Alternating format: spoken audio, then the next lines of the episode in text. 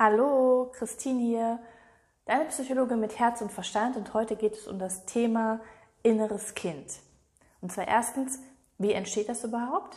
Zweitens, was hat denn das mit unseren Bedürfnissen zu tun? Und drittens, drei verschiedene Kindmodi werde ich dir erklären. Also bleib dran und hör es dir an. Schön, dass du da bist. Ich bin Christine, Psychologin und ich habe mich dem wunderbaren Thema der Emotionen gewidmet. Hier lernst du, wie du besser mit diesen umgehen kannst, denn ich glaube, dass das der Schlüssel zur Freiheit ist, zur emotionalen Freiheit und damit zu einem richtig geilen Leben. Also, bleib dabei und viel Spaß bei der kommenden Folge. Ja, das innere Kind. Wir kommen nun zum ersten Punkt. Wie entsteht denn überhaupt das innere Kind, beziehungsweise was ist das? Also erstmal vorab, es gibt nicht nur ein inneres Kind, sondern es gibt viele verschiedene innere Kinder. Und das ist im Prinzip eine, eine Arbeitsmethode, eine Hypothese, mit der viele Psychologen arbeiten, unter anderem ich auch, sehr gern sogar, weil es gute Ergebnisse bringt. Weil es kommen ja Klienten zu mir, die sagen so, hey, irgendwie, ich möchte irgendwie was im Verhalten ändern, in meinem Denken ändern. Und ich habe damit außerordentlich gute Erfahrungen gemacht. Und deshalb stelle ich dir die Methode jetzt heute einfach hier mal kurz vor. Das innere Kind, wie entsteht das denn überhaupt und was ist das? Wir sind in unserer Kindheit vollkommen davon abhängig, dass sich unsere Bezugspersonen um uns kümmern, also in den meisten Fällen unsere Eltern. Und wir haben bestimmte Bedürfnisse. Und wenn diese Bedürfnisse nicht gestillt werden, nicht adäquat gestillt werden, dann entstehen gewisse Glaubenssätze, gewisse Muster in uns, die wiederum ein Verhalten provozieren. Das heißt, das innere Kind steht im Prinzip für gewisse Schemata oder Muster, die eben verbunden sind mit einem gewissen sehr starken Gefühlszustand, mit Gedanken dazu und auch mit einem Verhalten. Und die wirken sich heute noch auf dich aus. Und meistens irgendwie in einem sehr negativen Kontext. Und deshalb redet man oft auch von diesem verletzten inneren Kind, was wieder geheilt wird. Ja? Und um das so ein bisschen genauer zu verstehen, erkläre ich dir auch jetzt die vier Grundbedürfnisse, die wir haben. Erstens, Bindung. Bindung ist so wichtig. Wir brauchen doch von unseren Eltern Liebe, Zuwendung, Wertschätzung, Körperkontakt, all das. Wir müssen uns irgendwie geliebt, gewollt, verstanden fühlen. Wir brauchen ein kontinuierliches Verhalten von dieser Zuwendung. Also nicht irgendwie dieses Hin und Her und Abwechslung, sondern kontinuierlich immer gleich Liebe, Wertschätzung, Körperkontakt, all diese Zuwendung, das brauchen wir. Ansonsten fühlen wir uns als Kind vielleicht isoliert, einsam, traurig, im Stich gelassen. Ja? Dann entsteht auch im besten Falle eine sichere Bindung. Und das ist natürlich echt mal schon ein Bonusprogramm hier für unser gesamtes Leben. Viele haben aber leider eine unsichere Bindung oder eine ambivalente und so weiter, ist aber nochmal ein anderes Thema ist also ein Grundbedürfnis. Das zweite Grundbedürfnis ist das nach Kontrolle, Autonomie und Leistung. Und das bedeutet im Prinzip, dass unsere Eltern uns häufig auch zum Beispiel ermutigen, dass wir etwas schaffen können, dass wir so ein Gefühl bekommen von, hey, wir sind wirksam, wir können Leistungen in die Welt bringen, wir sind irgendwie, wir können unser Leben steuern. Man sagt auch internale Kontrollüberzeugung. Wuhu, was für ein Wort. Bedeutet aber einfach genau das. Wir sind wirksam, wir haben eine Kontrolle, wir können Leistung erbringen, wir sind unabhängig, wir sind frei, wir sind autonom. Einmal nach innen gerichtet, aber einmal auch nach außen gerichtet. Wenn jetzt aber Eltern halt sagen so, boah, du bist dumm, du kriegst irgendwie gar nichts hin. Ja, was entsteht dann innerlich? Dann entsteht nämlich genauso ein Satz, ich bin dumm, ich krieg gar nichts hin irgendwie. Und das überträgt sich natürlich auch wieder auf das danach, auf das heute. Und mit diesem Glaubenssatz, wenn du mit diesem rumläufst, glaub mal, dann läuft es wahrscheinlich im beruflichen nicht unbedingt gut. Ist aber nur ein kleiner Teil. Es gibt sehr viele verschiedene Sätze und Schemata und so weiter. Das andere ist aber, wenn deine Eltern zum Beispiel sehr überfürsorglich sind oder sehr überängstlich und dich gar nichts machen lassen, dich überbehüten, alles dir abnehmen oder sagen so, nee, mach das bloß nicht, das ist eine große Gefahr. Dann kannst du ja auch nicht das Gefühl oder ähm, dieses Vertrauen in dich entwickeln, dass du wirksam bist, dass du etwas leisten kannst. Ja? Und das ist das Bedürfnis nach Autonomie, Kontrolle, Leistung. Ein drittes sehr wichtiges Bedürfnis ist das nach Selbstwertschutz und Selbstwerterhöhung. Ja? Wir müssen uns wertvoll fühlen. Also wir müssen uns wertvoll fühlen. Du bist wertvoll. So wie du bist, bist du super wertvoll. Aber es kann eben passieren, dass Eltern unbewusst oder bewusst, meistens sogar unbewusst, dir vermitteln, du bist es nicht. Du bist vielleicht auch nur dann, wenn. Also nicht bedingungslose Liebe und Zuwendung und du bist gut so, wie du bist, sondern nur dann, wenn du lieb und brav und nett bist. Oder nur dann, wenn du dir die Leistung bringst, dann bist du wertvoll. Das macht aber eben auch etwas mit uns. Und das kann auch passieren dadurch, also diese, diese Selbstwertgeschichte kann einmal passieren dadurch, dass wir zu fremdbezogen sind, dass wir also besonders darauf achten, zum Beispiel, was andere wollen, ne, dieses nur wenn dann. Ne, dann achten wir natürlich darauf, was wollen denn andere, damit ich mich wieder gut fühlen und wertvoll fühlen darf.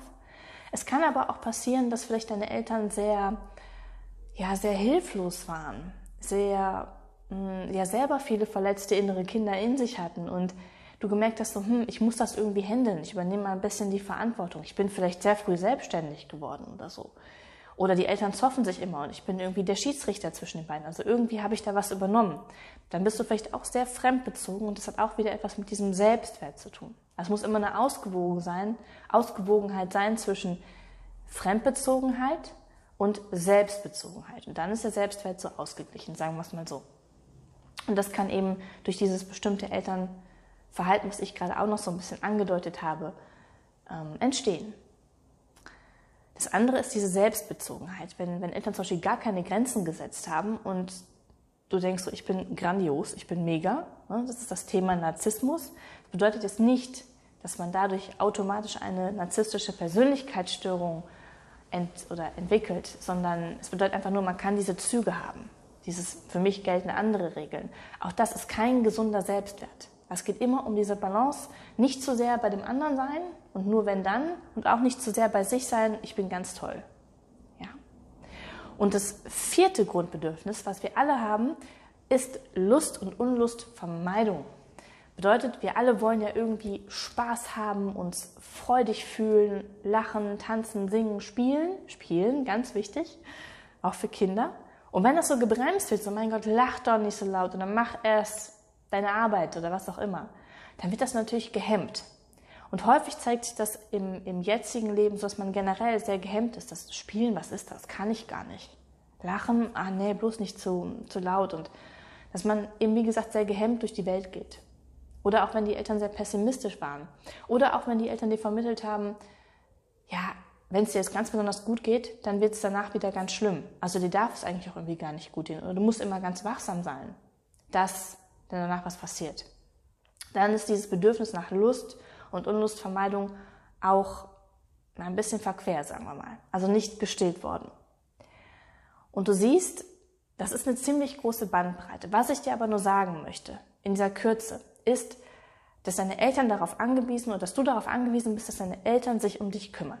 Und wenn deine Eltern selber viele verletzte innere Kinder in sich tragen, dann kann es sein, dass das nicht so ganz gut funktioniert hat. Und dadurch entstehen im zweiten Schritt, wie ich es beschrieben habe, diese Glaubenssätze und dann noch ein Verhalten und dann auch gewisse Bewältigungsmechanismen, weil du bist ja dann mit einem Mangel, du bist in einem Mangel von diesem, von diesem Bedürfnis, was nicht gestillt worden ist. Und das wirkt noch auf das Heute. Wenn wir das etwas konkreter machen, Beispiel Bindung. Da kann es passieren, dass deine Eltern vielleicht sehr wechselhaft waren in ihrem Verhalten. Mal haben sie dich geliebt, beziehungsweise dir Liebe, Zuwendung, Verständnis und so weiter gegeben. Und im anderen Fall kann es vielleicht gewesen sein, so waren sie wieder sehr zurückhaltend, haben dich vielleicht emotional vernachlässigt, haben vielleicht dir mitgeteilt, so, das Verhalten heute war aber irgendwie total kacke und du als Ganzes, mm -mm.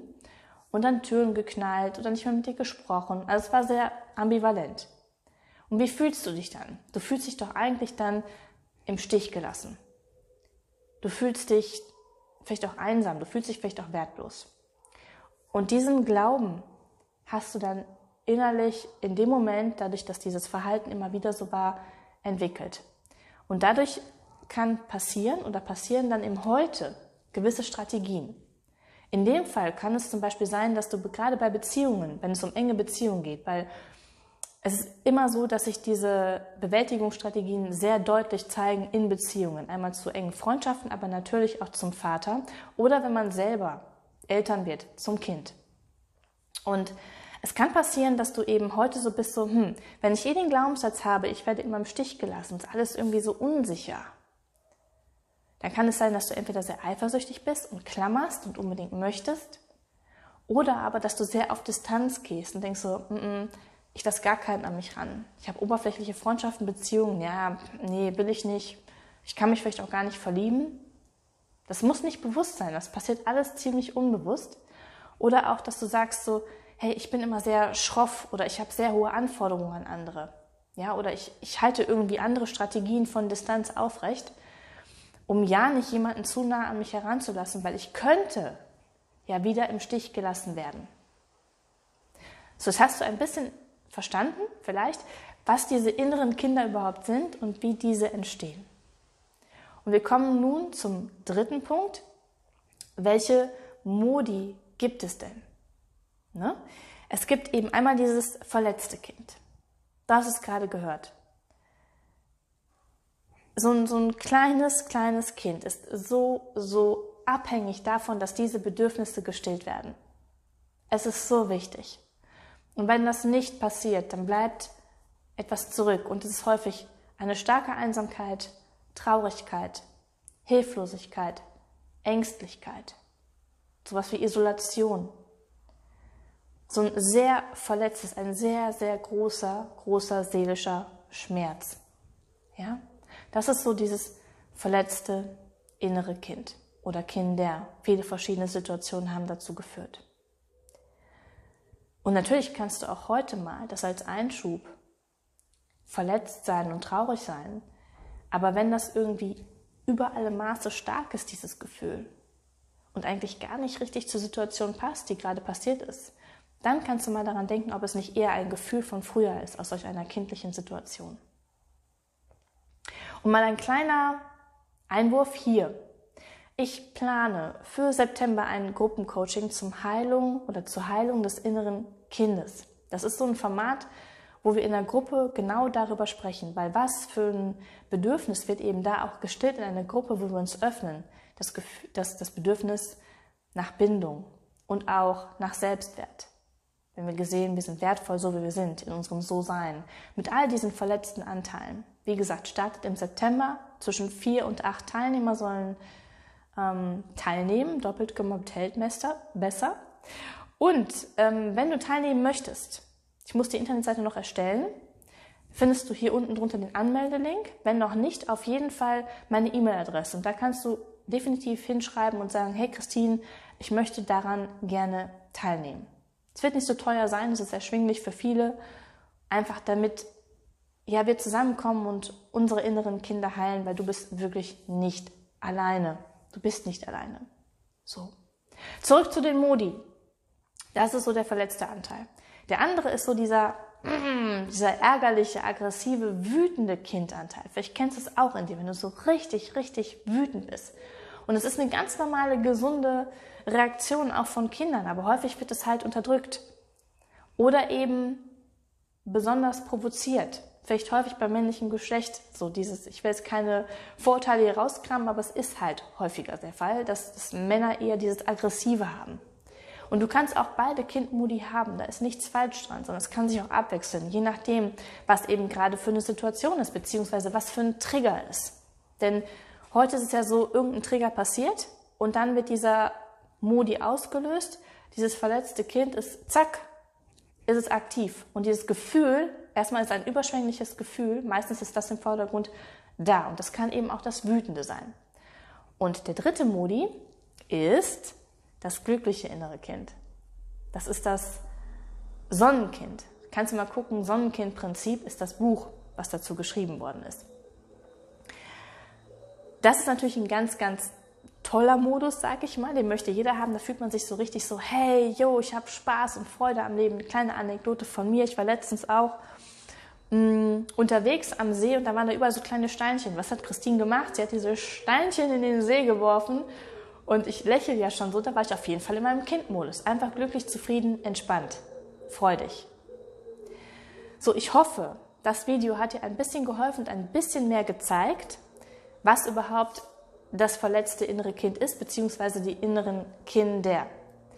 Und du kannst, ähm, ich glaube, es ist hier in diesem Video auch nochmal nachhorchen, woran du erkennst, ob dein Kind verletzt ist. Also welche Verhaltensweisen zeigen sich heute in deinem Leben und sind ein Anzeichen dafür, dass du ein verletztes oder mehrere verletzte innere Kinder in dir trägst.